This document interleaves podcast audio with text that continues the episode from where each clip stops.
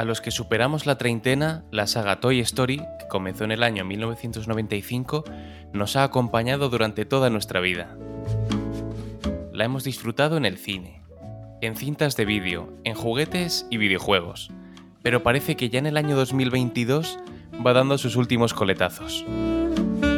Toy Story 4 no fue tan redonda como sus predecesoras, y la película que analizamos hoy, haya gustado o no a la audiencia, no ha funcionado bien en taquilla. Y esto para un estudio colosal como es Disney es una señal para parar o para probar otras direcciones.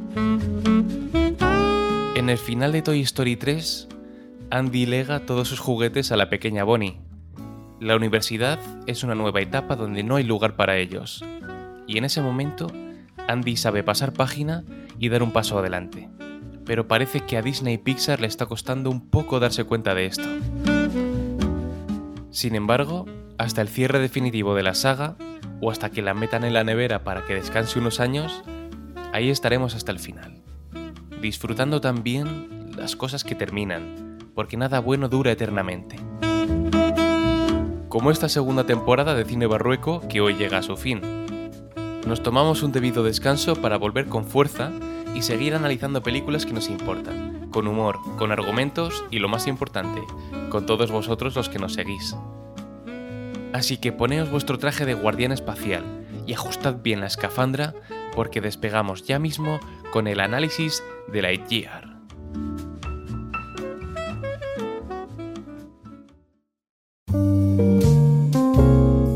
Bienvenidos al Cine Barrueco, un podcast de Fernando Esbeck y Javier Enriquez.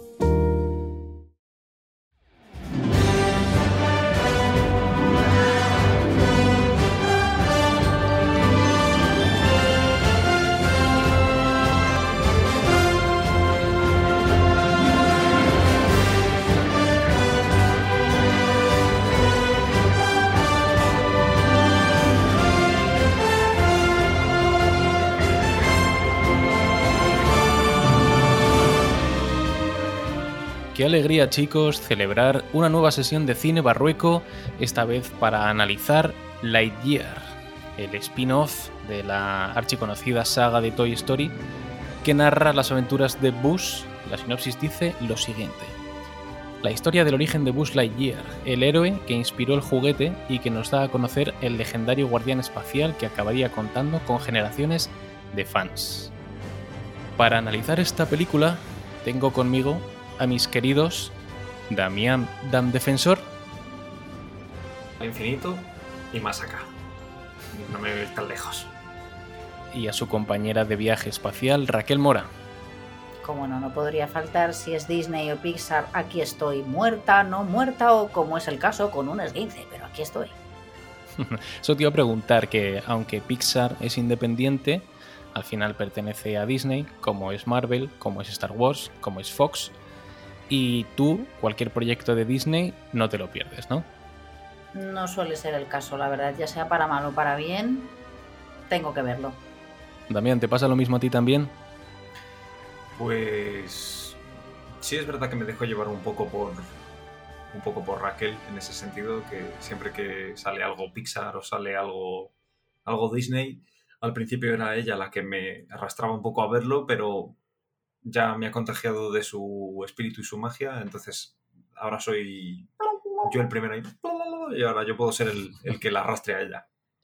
¿Cómo ha sido la recepción entre vosotros del proyecto? Porque es un spin-off peculiar, porque no se trata de una aventura individual del Buzz Lightyear juguete, sino la película que está enmarcada en el propio universo de Toy Story, que vio Andy de pequeño y que inspiró la creación del juguete. De hecho, al principio de la, película aparecen unos títulos de crédito que dicen esta es la película que vio tal cual Andy en su día.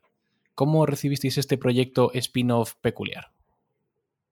Yo muy bien, o sea, a rasgos generales súper bien. O sea, realmente, a ver, siempre voy con, ¿no? Como con una sensación de, de dar una oportunidad y de que me sorprendan, no spoilearme demasiado, no ver muchos trailers, al menos ver el primero, ya el segundo no lo suelo ver.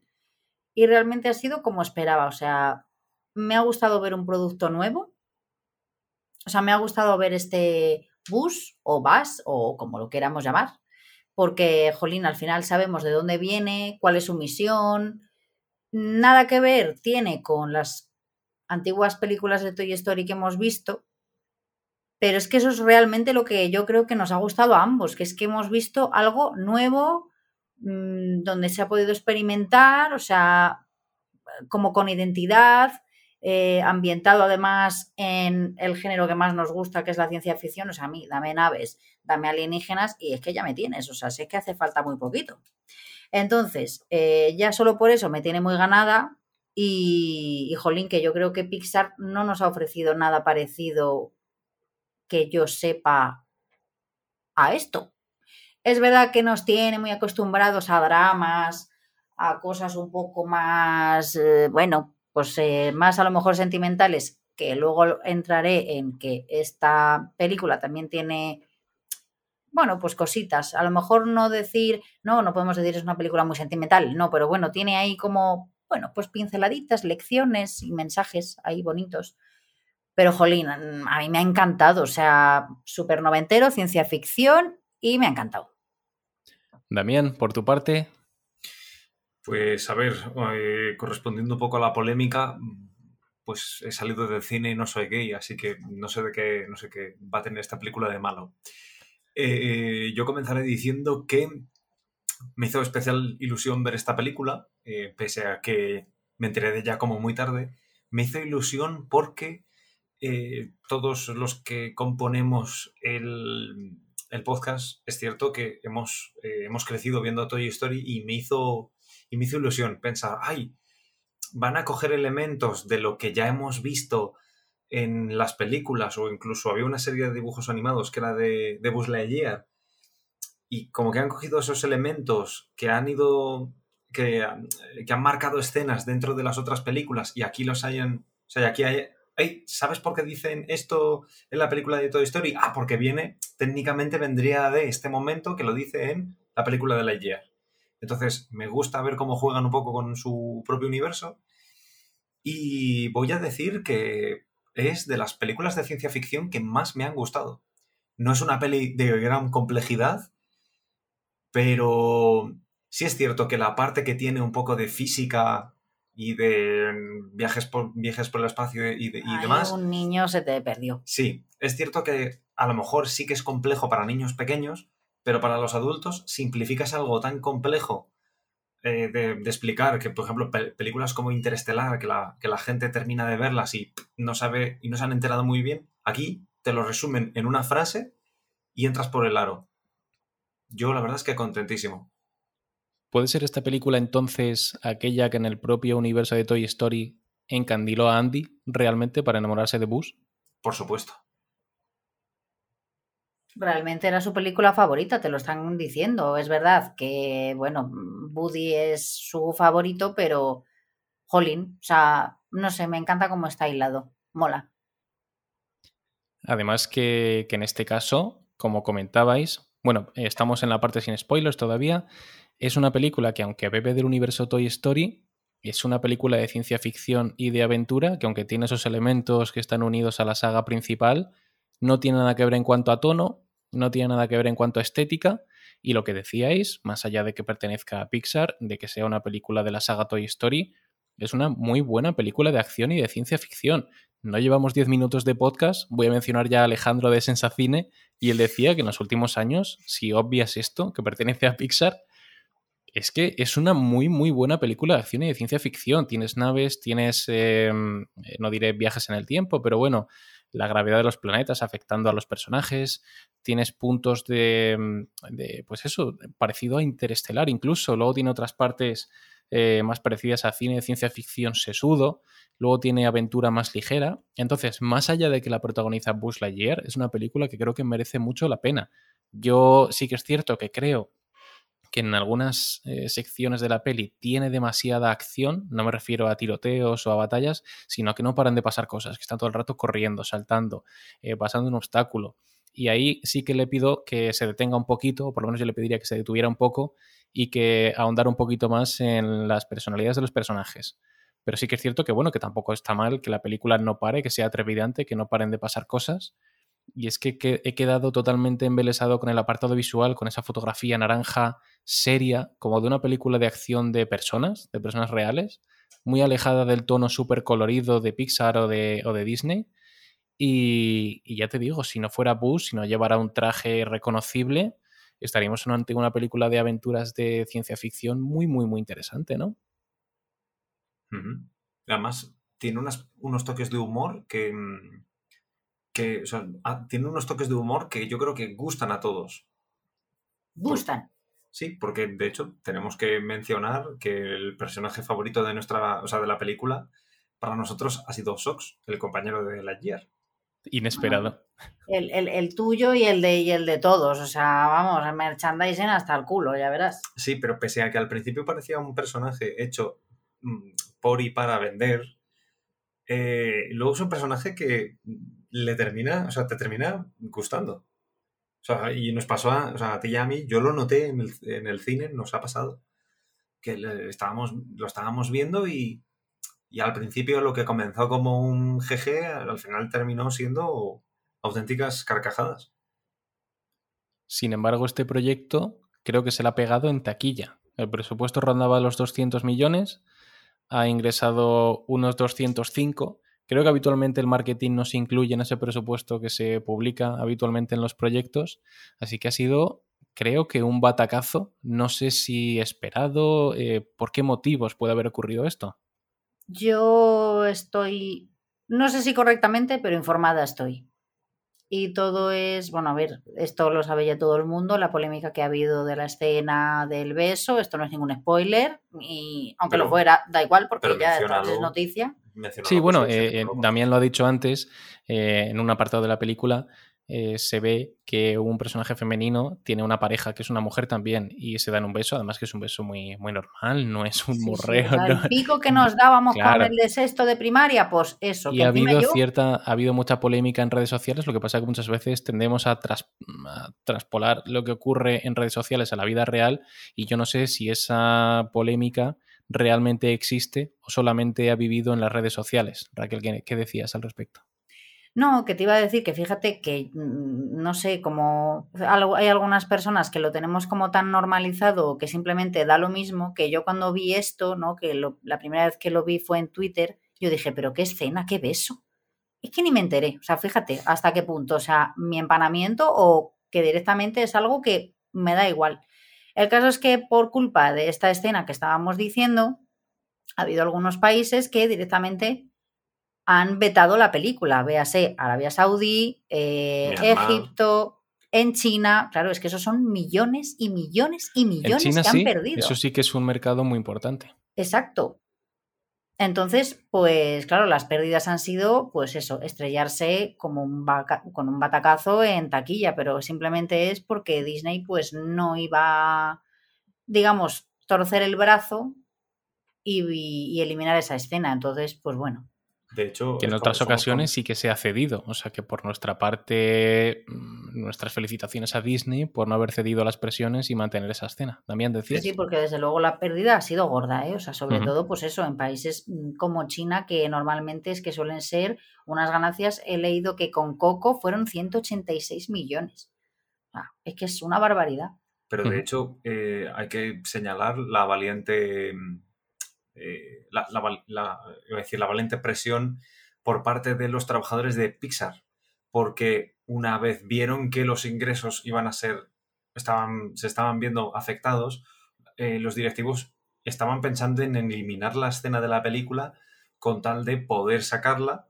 Y es cierto que fueron los propios trabajadores de Pixar los que eh, dieron un paso al frente y dijeron que la película tenía que mantenerse tal y como estaba, porque no, porque como, dice, como dijo Chris Evans, que es quien dobla a Lightyear en la versión original, dijo que la gente que vive en la época del Paleolítico eh, se extinguirá como los dinosaurios. Entonces llegará un punto, esperemos, que mentalidades más abiertas vayan, se, se expandan por todo el globo. Y nada, al final yo debe decir que me ha gustado mucho saber que la gente que ha trabajado y para la película, al final no se ha doblegado y han conseguido mantener la escena intacta. Bravo, Pixar. Vi un vídeo que me gustó que era, creo que era ficcionado, o bueno, por lo menos era un montaje, en el que un padre salía del cine con el hijo de ver Lightyear y entonces le sentaba ahí al niño y le decía, pero a ver, ¿tú has entendido lo que, lo que pasaba? ¿Tienes alguna pregunta? Como refiriéndose a la secuencia del beso entre las dos mujeres. Y el niño le dice, precisamente que tiene dudas con respecto a cómo afecta el tiempo a los viajes de Lightyear, ¿no? Como dando por hecho que lo otro es normal. Y, le dice el padre, ¿pero tienes alguna pregunta más por lo de la escena del beso o algo así? Y el niño dice, ah, no me había dado cuenta, ¿sabes? O ni siquiera lo había, lo había identificado.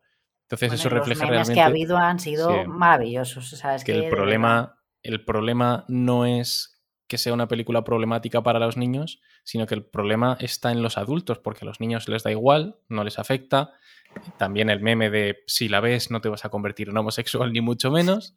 Y bueno, yo creo que esto eh, lamentablemente lo teníamos que mencionar, lo podemos dejar aquí, pero sí que es cierto que había que hablar de ello porque ha afectado al beneficio económico de la película. Verdadero escándalo.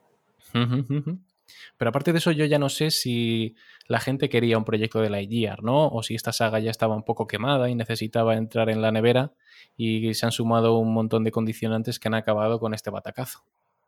Hombre, a ver, mm, eh, quiero decir, no.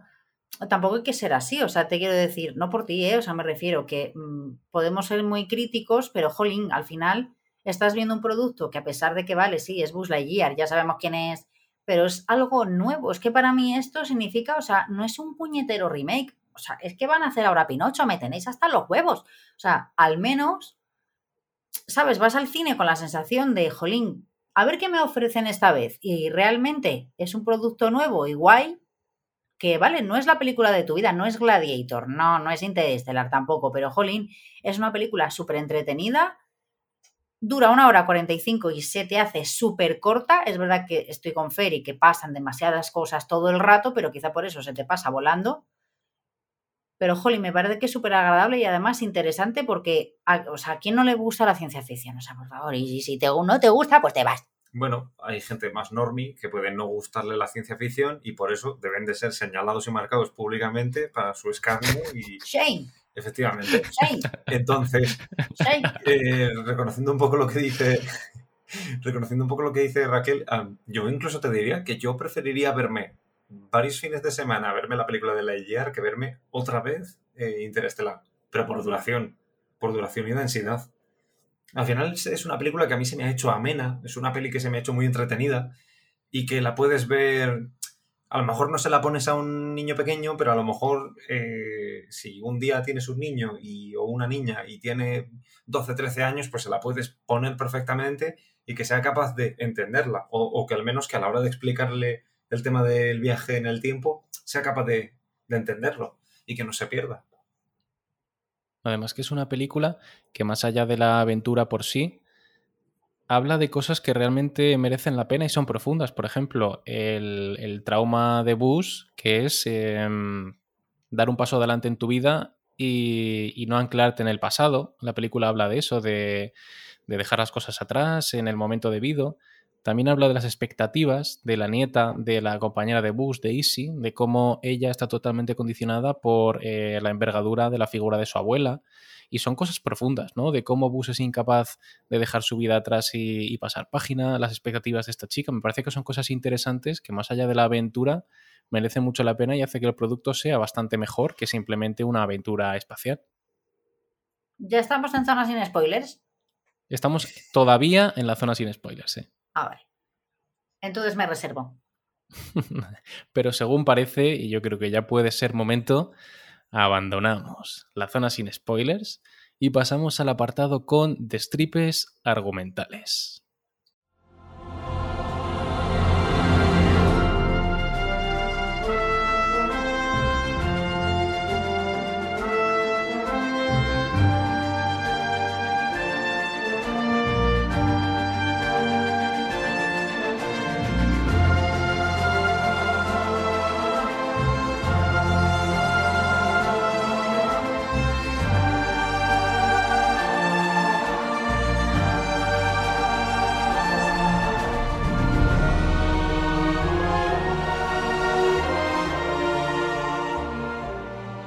Dumbledore muere en el sexto libro.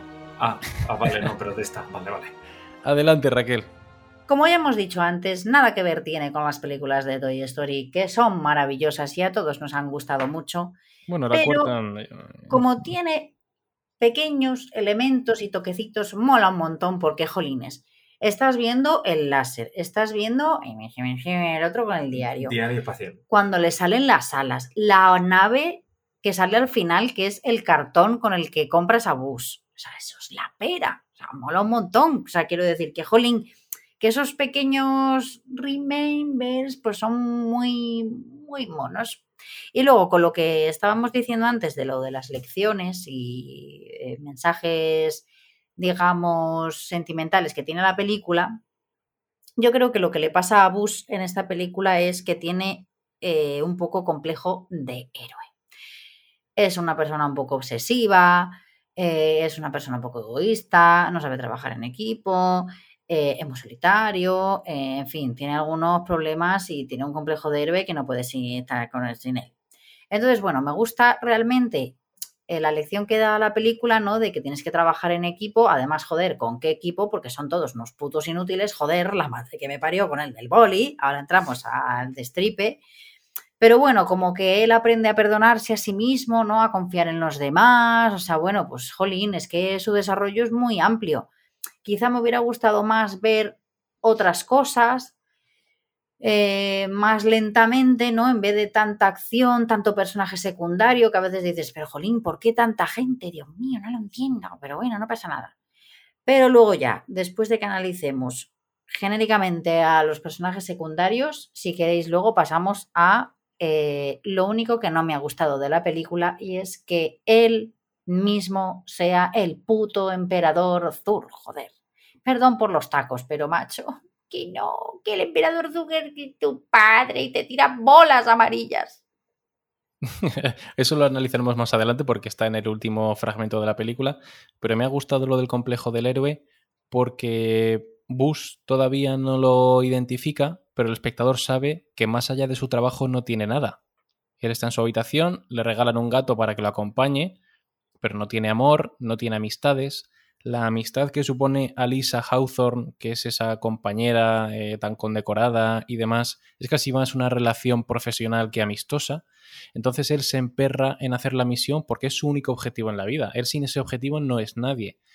Y estamos hablando de una película de niños, de una aventura ligera, divertida, pero está bien que incluyan cosas así. A mí me gustó mucho este dilema y, y más que, Y es admirarlo... Pixar se tienen que Sí, poner sí. intensitos. No, no, claro, más que admirar a Bush, está sintiendo lástima por él, porque cada vez que hace un viaje, está perdiendo su vida, está perdiendo la vida con sus amigos, y joder, esa secuencia me, me impactó mucho. Cada vez que se montaba en la nave, emprendía ese viaje de prueba y en cada viaje perdía no sé cuántos años, vamos, no los perdía a él, sino que a él no le afectaba el tiempo y a los que habitaban el planeta sí, está sintiendo cómo él está perdiendo todo, toda relación con la gente que conocía. Y eso me pareció bastante impactante y bastante profundo. Además, al final, su, como decía Raquel, el complejo de héroe que tiene, eh, esa obsesión, o sea, esa obsesión por no, por no fallar, porque, eh, bueno, recordamos, recordemos que al principio de la película, él es el que estampa la nave en la que van eh, todos los seres humanos que van en busca de un planeta habitable, eh, por culpa de, eh, o sea, por culpa de, bueno, de bajar de la nave, darse una vuelta e intentar explorar un poco, porque ellos al fin y al cabo son exploradores espaciales, pues bueno, estampa la nave y él se obsesiona tanto con, o sea, él se obsesiona tanto con buscar la manera de sacarles de allí, eh, cumplir su misión, eh, le, obsesiona tanto que al final eh, su castigo es perderse todo lo que le rodea. Y la peli lo hace en, vamos, lo hace en menos de, en menos de cinco minutos. Te, te explica de repente el, cómo todos han desarrollado una vida, mientras que en la suya la, no, las, no es que la esté malgastando, sino que la, está invirtiendo demasiado de tiempo en algo que al final no le va a aportar nada si quienes conocían ya no están. Entonces, sí que tiene ahí un punto... O sea, no es, no es un recurso dentro del mundo de la ciencia ficción que haya experimentado, pero es cierto que lo han simplificado tanto para que todo el mundo, o casi todo el mundo, lo entienda, y lo hacen con unos toquecitos dramáticos súper interesantes que a mí me, de verdad, a mí esta peli me fascina, porque luego es cierto que tiene sus dosis de acción, pero fíjate, a mí me, me ha gustado, me ha parecido una acción trepidante que no, que no, me, ha, que no me ha cansado, no quitando a lo mejor lo que ha dicho Raquel de un personaje que está todo el rato con el gag del mismo personaje, además es un personaje al que no le coges tampoco demasiado cariño, pues eso yo creo que es lo único que, que no me ha gustado. Pero quitando eso, todo lo demás me ha encantado. Es que ese inicio es muy impactante porque en los primeros tres minutos de película nos cuentan que son una nave generación, ¿no? Que va buscando un planeta en el que asentarse. De camino llegan a este planeta, lo investigan, ven que es peligroso y Bus cuando quiere conducir la nave, bueno, están todos criogenizados, ¿no? Están todos como en hibernación y cuando quiere irse del planeta con esa nave choca con una montaña, entonces ya se les estropea el motor o el combustible o algo así, tienen que quedarse allí. Lo que pasa que poco a poco los propios humanos van descubriendo que no se está tan mal, que pueden hacer allí su vida y Bus se emperra en, en, continuar ese viaje. Pero me gusta mucho cómo además la película corta porque parece que Bus lo va a conseguir, roza con ese acantilado, la nave se choca, creo que se va a negro y en los tres, en los tres primeros minutos de película tiene tu atención. Ya la película dices, vale, esto va a ser interesante, esto va a tener un dilema importante. Y luego me recuerdo mucho toda la secuencia de cada vez que va y viene del viaje, porque al principio te lo detallan, pero luego cada vez que lo repite ya no hace falta que te pongan todo el proceso. Y me recordó mucho a la secuencia de app del matrimonio, la, la de Married Life, ¿no? La secuencia esa muda de cómo van pasando los años, él va viendo cómo la familia de, de Alisa Hawthorne eh, va creciendo, tiene, se casan, tienen un hijo, tienen nietos, y me recordó mucho a App, que además es del mismo estudio. No sé si os pasó también a vosotros este flash de recuerdo. No me vino App, ahora que lo estás mencionando, sí que encuentro similitudes, es verdad que en el momento no, pero Jolín fue muy duro, o sea, además como es algo que tampoco logramos comprender al 100%, pero aunque no lo hagamos, puedes empatizar perfectamente. Y jolín, es que ya estás al inicio de la película y yo, yo que ya estaba dentrísimo. Además es que es muy impactante cómo este tipo de montajes funcionan también, porque al principio se casan, tienen un hijo, tienen un nieto, llega un momento, no sé si se ha muerto ya una de ellas, y la última vez que llega, la habitación de su compañera ya no la ocupa nadie de su familia, sino que está el nuevo jefe de brigada, dando a entender que todos los miembros de esa familia se han muerto. Y es un, impacto visual muy cinematográfico que en esos primeros 10-15 minutos de película yo creo que tenemos, los primeros 20 minutos de película, para mí lo mejor, porque ya te digo que la aventura está trepidante, eh, sin cesar, va más orientada a los niños, quizá, como ocurrió con App, que en la parte intermedia de App también hay mucha aventura para que los niños no se aburran. Pero esos primeros 20 minutos de película, la verdad es que me parecen magistrales. Completamente de acuerdo. Y además remarqué antes también lo del apartado visual. Me encanta toda la secuencia de cuando Bus emprende ese viaje alrededor del Sol cómo notas la velocidad de la luz, cómo le da el combustible, esa luz naranja, cómo él se esfuerza, la actuación, la música, me parece que... El confeti. Sí, sí, sí, me parece una, secuencia eh, visualmente súper impactante. Ya estamos a unos niveles de técnica. Raquel, a lo mejor te apetece detenerte un poquito en eso, en el apartado visual, pero estamos ya a unos niveles que ves una película, crees que no pueden superarse y a la siguiente lo hacen. Y cómo a través del apartado visual hacen que sea una película un poquito más seria, más formal y, no sé, es que yo alucino con los diseños, con los modelados, con la luz y sobre todo cuando eso, cuando monta en la nave, eh, pulsa la velocidad luz, él se esfuerza ahí en girar el, mando de la nave, da la vuelta al sol. Me parece esa parte realmente impactante. Raquel, no sé si quieres comentar alguna cosita del apartado visual. Sí, nada, un pequeño detallín. Es que no sé, no me acuerdo ahora, lo diría. No sé si leí o vi o oí que precisamente esta película no tenía unos efectos visuales impactantes. Y dije, vale, además lo vi previamente a ir al cine, así que, vale, pues bueno, fui con las expectativas un poco por aquí, en vez de por aquí como con Avatar.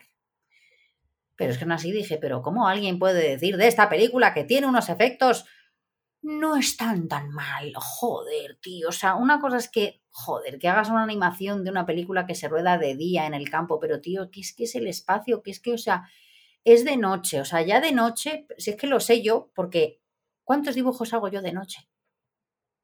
Ninguno. es súper difícil, joder, es súper difícil conseguir las luces, los reflejos, sobre todo los reflejos, la luz, cómo lo trabajan, o sea, todo, todo, todo, los materiales, es que ya, ya no eso, sino ya la textura de todo. O sea, las texturas es que es algo que es que ya es no, no sé, no sé, es que lo siguiente es, toma, toca el brazo de Bus y tú, ¡hala, mira! Y lo toques, porque ya no se puede mejorar más. Es que, por ejemplo, la anterior película de Pixar, que es Red, es todo color, todo contraste, saturación, y aquí tenemos, cuando es de día, diferentes tonos de naranja. Cuando es de noche, negros, grises, azules, es como si fuera una película fotografiada hoy en día, porque en la saga Toy Story también tenemos muchísimo color, muy llamativa para todos los niños, pero aquí tenemos una fotografía más propia de una película de acción real, y a mí es lo que me gustó y me impactó tanto. Y además la, mejoría que ha habido en cuanto al, al modelado de personajes porque yo no sé si la gente se acordará de cómo era el puto perro que salía en la primera película de Toy Story, que, era, que eran casi polígonos. Así que, por favor, tengamos, o sea, recordemos el pasado y, seamos conscientes de dónde estamos ahora mismo. Porque ahora hay gente muy buena haciendo cosas espectaculares y, y vamos, es que eh, yo es eso, yo lo único, lo único que sí que voy a decir, aparte de lo del personaje este, que sin más, Em, una cosa que me dio mucha pena es que debido al, estado de salud del actor de doblaje, que es eh, José Luis Gil, no pudo doblar, eh, no, pudo ah. doblar a, a Lightyear, que ese yo creo que era lo que un poco esperábamos todos y la verdad es que el primer choque inicial de escuchar al actor de doblaje de Chris Evans en castellano sí que me chocó un poquitín, porque de verdad me esperaba escuchar esa voz de la infancia pero oye, no hay ningún problema porque también lo hace muy bien, le pega también mucho. Y, y, nada, eh, encantado con el resto de la peli. Yo con lo de José Luis Gil no estoy seguro de que haya sido solo porque está enfermo, sino porque al final yo la he visto en inglés y es Chris Evans. En la versión original en inglés era Tim Allen, puede ser, o un actor de comedia. Y si en inglés lo han cambiado, también tiene sentido que en español lo cambien, porque no es una película del juguete, es una película del astronauta, ¿no? Entonces para mí sí que tiene sentido y no sé si aún habiendo estado disponible José Luis Gil, lo habría hecho él o no. Comentabas, ¿quién comentaba que tenía alguna pega al respecto? Raquel, tú decías lo de Zurg, no sé si quieres hablar de ello. Sí. Aquí voy quizás sea lo único que no me ha gustado de la peli. es que realmente, o sea, no puedo decir, ay, no me lo esperaba, no, es que directamente no me ha gustado. O sea, mm, me parece que, o sea, me parece que lo que me han contado está bien, pero si fuera otro personaje, o sea, me refiero, otro villano diferente, no el emperador Zurg, o sea, que esto cuando lo hablé con Damián, él me contestaba y me decía, Jolín, pero es que al final eso digamos que es como una especie de homenaje parodia a Star Wars y no pueden hacer lo mismo. Entonces, claro, pero claro, es que para mí ha sido un choque total. Es como, no, pero ¿cómo que Bus de mayor, o sea, del futuro? Y no, es que los robots me llaman Zur porque no saben decir Bus. Y es como, mm, no, no, no sé qué os ha parecido a vosotros, pero a mí me sacó totalmente. O sea, por un momento volví a la silla, mastiqué la palomita y dije, mm, no, me voy. Pero sí que es cierto que como el padre no había salido en toda la película, si hubiera salido señor aleatorio mayor que hubiera sido... Te dice, soy tu padre y tú como espectador lo recibes igual porque durante la película en ningún momento él ha hablado de su padre, ¿no? Y quizá con estas paradojas temporales sí tiene sentido que él se enfrente a sí mismo. Y a mí, o sea, aparte, yo creo que también ellos tenían que jugar con ese giro sorpresa de que tú ya sabes que va a ser el padre y al final es otra cosa porque si no ya lo sabes todo de la película. A mí no diré que me enamoró, me hizo cierta gracia y tenía sentido con respecto al resto de la película, así que bueno, por esa parte no tengo problema, la verdad. Únicamente quitando lo del problema de pronunciación, que sí que es una cosa que está muy, muy cogida con pinzas. Yo creo que han intentado meterlo ahí con calzador y no ha funcionado mucho, pero bueno. Bueno, peor lo tuvieron los que. Peor lo tuvieron los de Odor en, en la versión española de Juego de Tronos, ¿no? Así que. aguanta el portón. Claro, claro, por eso te digo. Así que si ahí lo toleramos como espectadores, esto debería ser eh, una minucia. Yo quería también incidir un poquito en el personaje de, de Easy, Easy Hawthorne, que es la nieta de Alisa Hawthorne, que es la primera compañera de Bush Mm, y, cómo a ella le afectan las expectativas. La figura de su abuela le impone, ella es torpona, pero tiene muy buenas intenciones y al final, oye, tiene otras virtudes que aunque no son ser una científica eh, astronauta perfecta, sabe trabajar en equipo, tiene, tiene paciencia, eh, es voluntariosa pero sí me gustaría incidir un poquito en eso de las expectativas, ¿no? me, gusta como, como trauma del personaje. No sé si os gustó también esta adición del personaje de Easy. Pues verás, al principio como te los presentan como un grupito de linguinis, que ya se ha quedado el término. Ha quedado en la jerga del podcast, sí. No, al revés, primero te los, te los pintan como un equipo, como un equipo de, de gente que, que entiende bueno, pero me y que están ahí para ayudar a Bush ya y luego te enteras de que no. Ya descubrimos todos que son unos pringaillos, unos novatos ahí. Pero bueno, sí que es verdad que luego, mm, al final de la película, yo no sentía nada, ¿eh? Directamente. O sea, quiero decir, hay gente que ha tachado a estos personajes, sobre todo a la, a la nieta. Yo en ningún momento, o sea, mm, he estado muy neutral. Y al final de la película he dicho, Jolín, me ha dado como muy igual que esta chica no fuera como, como la abuela, porque la pobre le echaba unas ganas que digo, jolín. Y entonces en ese sentido sí que he empatizado con este personaje. O sea, no hace falta que seas, ¿no? Pues eso, un bus de la vida, que seas súper intenso, obsesivo con una misión, con tal, tal, tal, tal, o sea, todo tan cuadriculado, sino, jolín, tener otros valores que son igual o incluso mejor para mm, todo. O sea, entonces, no bueno, Menos lo del miedo al espacio. Joder, ya eso es una putada. Eso, la verdad es que me gustó. Pero la pobre se tira. Soy yo y no. Se tira. Se tira. Bueno, se tira, se impulsa, porque no está. Hay vacío, con lo cual no cae. Ya. Pero mola. Esas cosas, por ejemplo, molan de decir, quiero ser. O sea, es como el que quiere viajar, pero tiene miedo al avión. Pues aquí es un caso un poco más extremo de quiero ser un guardián de la galaxia, pero tengo miedo al espacio. Eh, el modo en cómo tiene que superar eh, su miedo, yo creo que también, o sea, yo creo que casi me cago los pantalones eh, pensando que lo tendría que hacer yo. Lo de saltar al vacío, o sea, saltar hacia adelante y decir, voy a llegar.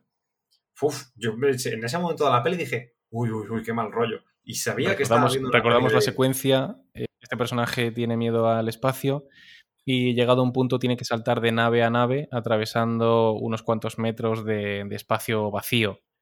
Y claro, eh, antes han mencionado de que en el espacio siempre vas en trayectoria recta, con lo cual si falla los cálculos se perderá en el espacio para siempre, que es lo que le ocurre, spoiler de Gravity, que ocurre en Gravity, y ostras, lo piensas y es como fallas el salto, desapareces y te quedas dando vueltas en línea recta hasta que te quedes sin oxígeno y te mueras. Con lo cual, ostras, tienes a ese personaje con ese trauma enfrentándose a su mayor miedo en una escena peligrosa, se te ponen los pelos como escarpias en ese momento. ¿eh? Además que luego se choca, le sale medio mal, es emocionante, o sea que esa secuencia... Sí, eso te iba a decir, digo que casi, casi se queda como un donus ahí.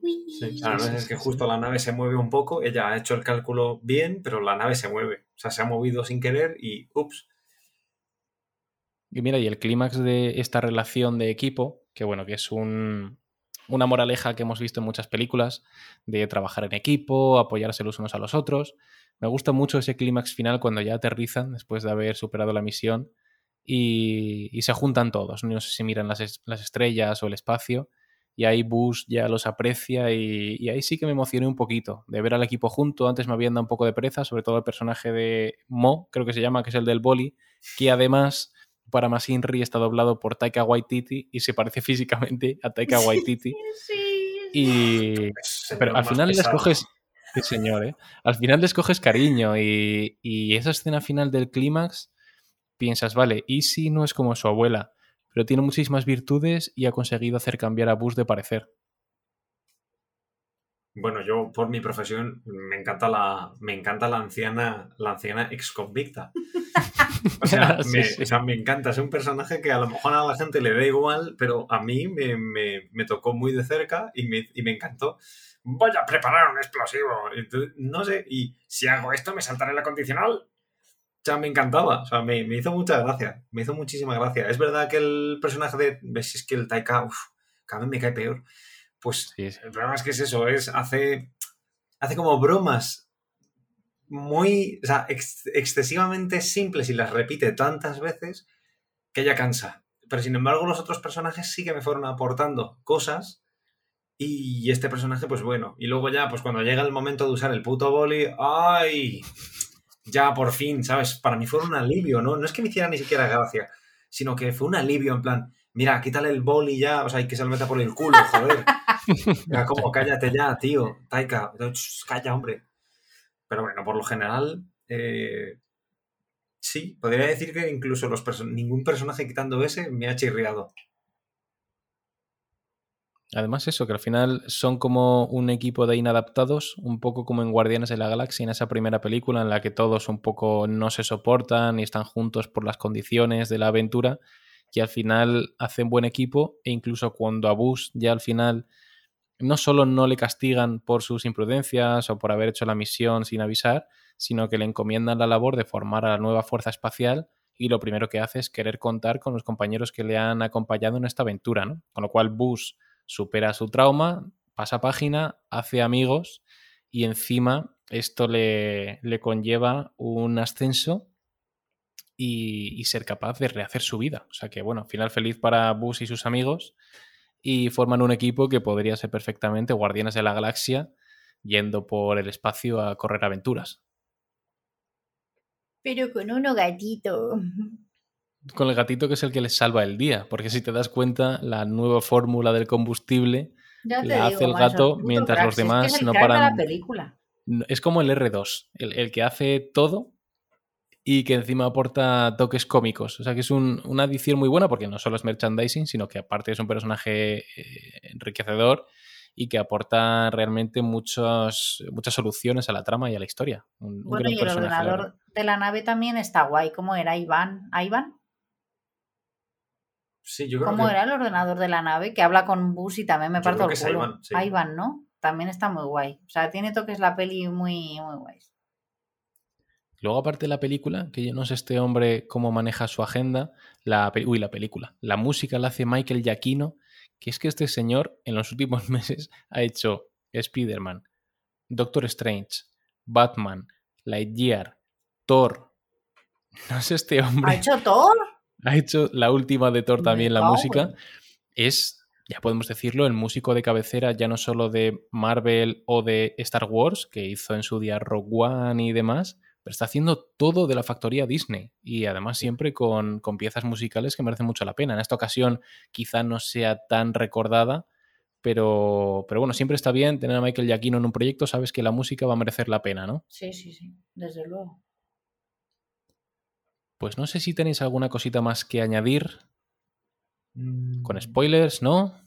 Escena favorita. Pues entonces damos paso al apartado de escenas favoritas.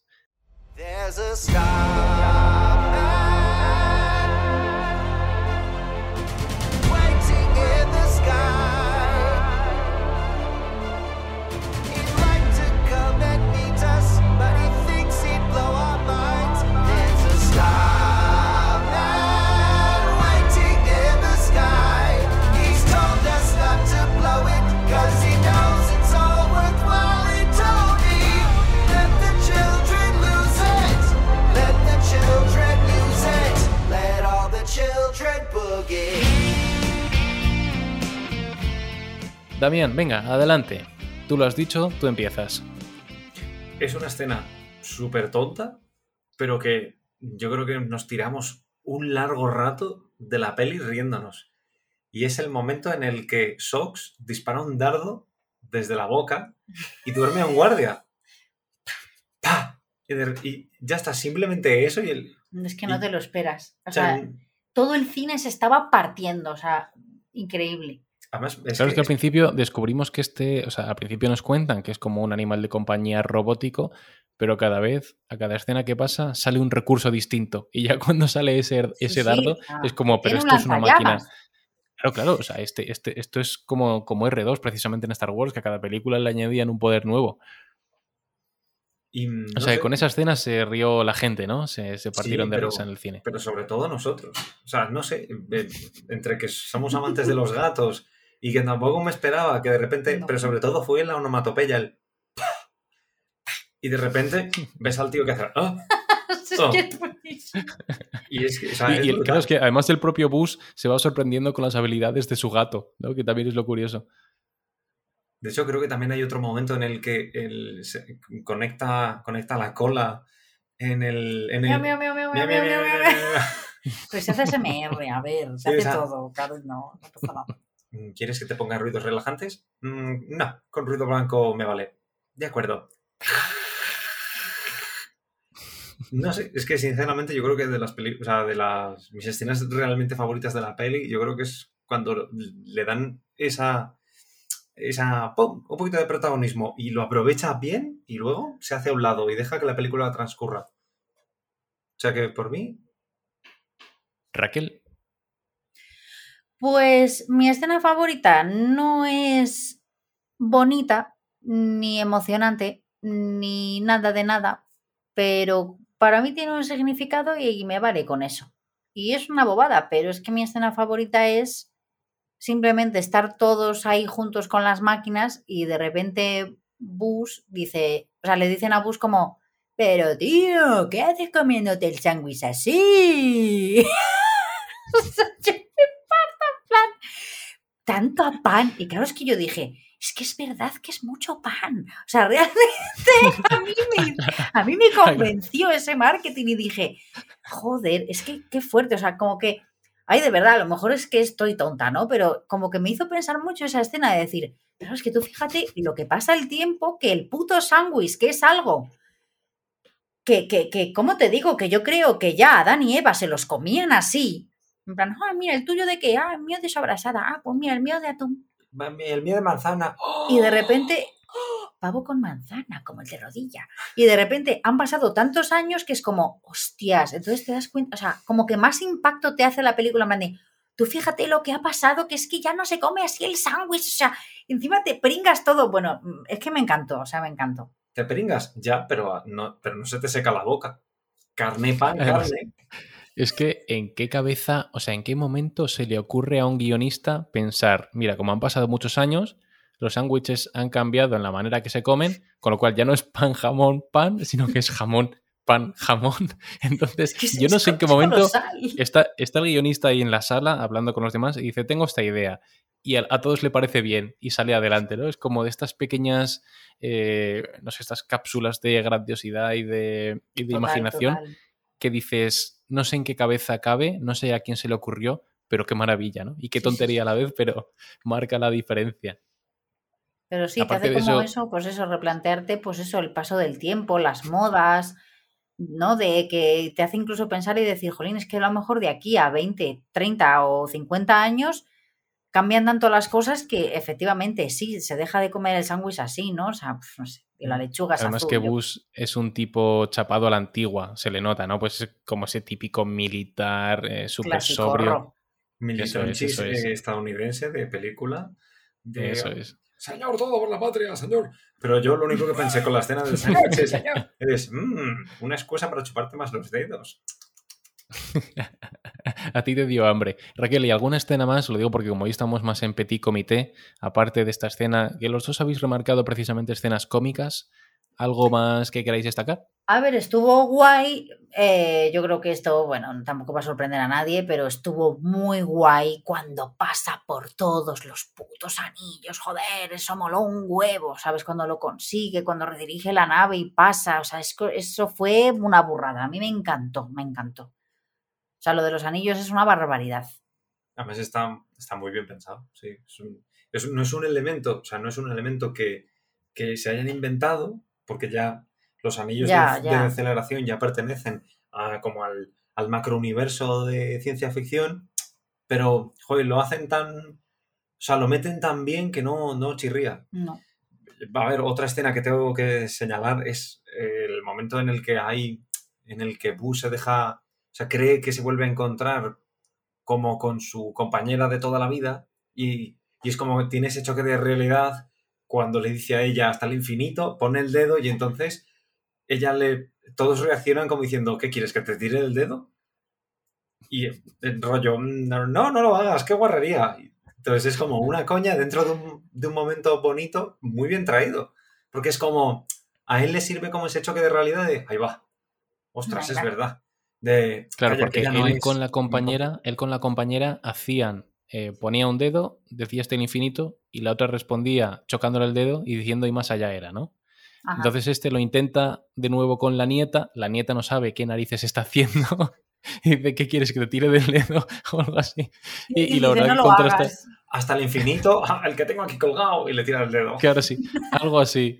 Algo así sí contrasta mucho esa seriedad que tiene Bus con el grupo de parias con el que se ha encontrado, ¿no? Pero al final luego le moldean la personalidad. Yo quería destacar dos cositas.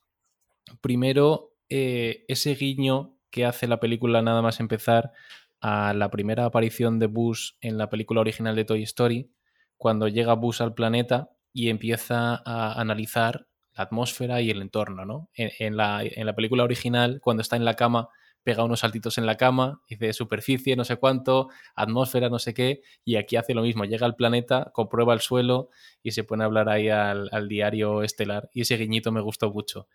Dice lo mismo que decía en esa película, la primera de todas.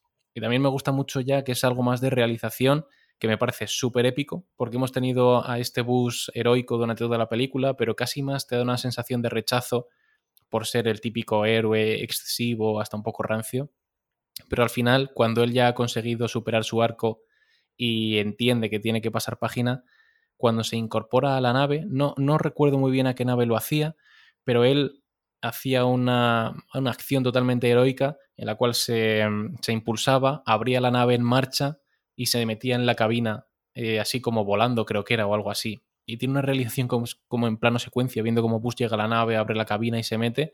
Y me pareció la típica escena épica de decir, este tipo es el mejor en lo suyo y aquí lo tiene siendo, eh, con perdón de la expresión, el puto amo. ¿no? Y esa es la típica escena que dices, wow. Y ocurre al final, cuando él ya ha conseguido superar su trauma y, y me pareció muy, muy, muy, muy emocionante. Aparte de lo que hemos dicho, de ese montaje con el paso de los años, también cuando el equipo al final se reúne en el planeta y no se abrazan, pero entienden que ya son un equipo. Entonces, bueno, esta película tiene muchos momentos muy emotivos. Hemos comentado quizá negativamente que tiene demasiada aventura, que en ocasiones debería detenerse un poco más, pero no sé si coincidís conmigo, que es una película muy recomendable, entretenida, para niños, para adultos, mm. y que no sé si seguirá en el cine todavía, pero que cuando llegue a Disney Plus, que seguro que lo hace más pronto que tarde, que le den una oportunidad a los oyentes y, y, los espectadores de Cine Barroco, ¿no, chicos? Por supuesto, no os la podéis perder, de verdad. O sea, si habéis visto Turning Red, eh, veis vos. Sin dudar, yo recomendaría el visionado de la peli quitando a, a niños que sean menores de, a lo mejor, de 7 años. Porque a lo mejor los robots les pueden dar mal rollo o, y que luego hay partes de la peli que no puedan entender. Bueno, pues para todos los demás les recomendamos Lightyear. Y aquí vamos a ir apagando las luces del cine. Hoy hemos estado en cuadro, pero ha sido un placer contar con mis queridos e infalibles Raquel Mora. Un placer como siempre, chicos, así que hasta la próxima. Y Damián Dam Defensor. Muchas gracias por volver. Nos vemos en el espacio, chicos y a los oyentes y espectadores de Cine Barrueco. Podéis escucharnos en vuestra plataforma de audio preferida, podéis vernos en YouTube, podéis seguirnos en redes sociales, darle a like, comentar, compartir y estaremos encantados de responder a vuestros comentarios. Nos escuchamos en siguientes sesiones de Cine Barrueco. Muchas gracias y un saludo a todos. ¡Mua! ¡Mua!